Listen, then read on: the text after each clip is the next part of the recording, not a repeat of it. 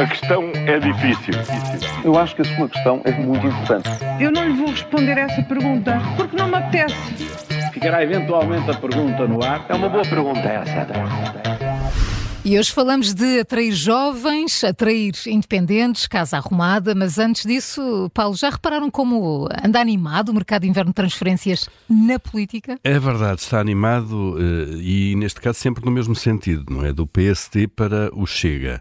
Depois de Malo de Abreu se ter transferido, mentindo bastamente pelo meio, como sabemos, eh, deverá ser agora a vez de Rui Cristina. Cristina já anunciou que se desfilia, vai se desfiliar já do PSD, termina o mandato uh, como deputado não inscrito. Uh, deverá ser o cabeça de lista do Chega por Évora, é isso que dizem várias notícias. Uh, aliás, André Ventura já disse que ele seria bem-vindo ao Chega.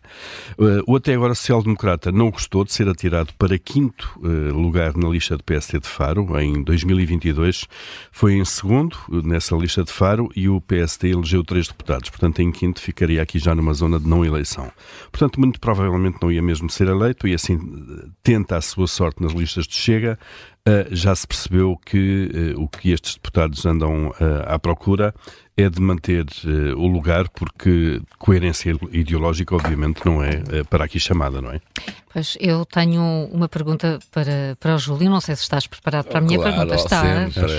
Ele então, nasceu preparado. Eu nasci preparado, minha Vamos amiga. lá, vamos lá. Vai hum. Luís Montenegro conseguir arrumar a casa? hum? Olha, não parece muito viável. Enquanto o PS conseguiu em pouco tempo sobreviver ao terremoto da queda do governo e unir-se em torno do líder, no PSC a convenção correu bem, o mesmo não se pode dizer da união de partido. Pacheco Pereira veio criticar a presença de Santana Lopes.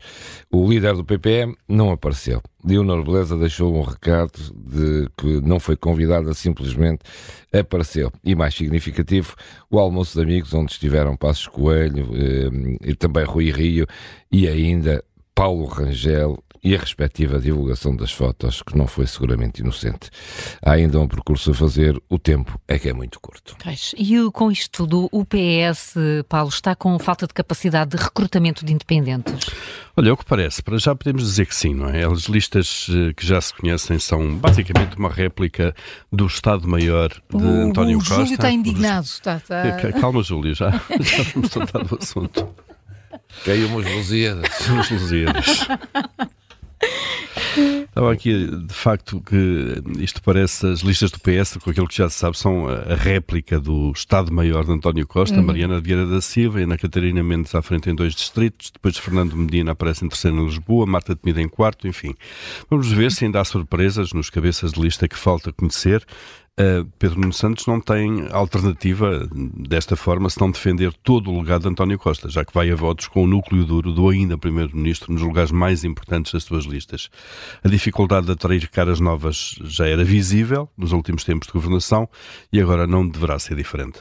Júlio, como é que pode Portugal segurar os mais jovens no nosso país? Olha, não pode. Uh, é mesmo essa a resposta, porque Pronto, faz pouco acabou. por isso e acabou. Pronto, acabou. Pronto, vamos embora.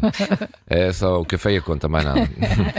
Uh, e é o que faz. Faz, uh, faz pouco por isso, faz mal e não é de admirar que muitos milhares de jovens uh, andem a procurar outras paragens. Por exemplo, ontem o Jornal Notícias dá conta do programa Empreende 21. É um programa que inicialmente se destinava a apoiar desempregados ou jovens à procura de primeiro emprego. Ora, o programa que fechou em junho do ano passado tinha 50 milhões à disposição e ainda só aprovou candidaturas no valor de 12 milhões. Ao que parece, uma das razões é mudaram as regras a meio. Abriram o programa também a quem tinha emprego, o que levou um elevado volume de candidaturas ao qual o Instituto de Emprego e Formação Profissional não dá resposta. Catástrofe processual é assim denominado este programa que abriu, fechou e nem a meio vai. Quem quer ficar por cá com esta carga burocrática que só atrasa e prejudica o país? A questão é difícil. Eu acho que a sua questão é muito importante. Eu não lhe vou responder essa pergunta porque não me apetece.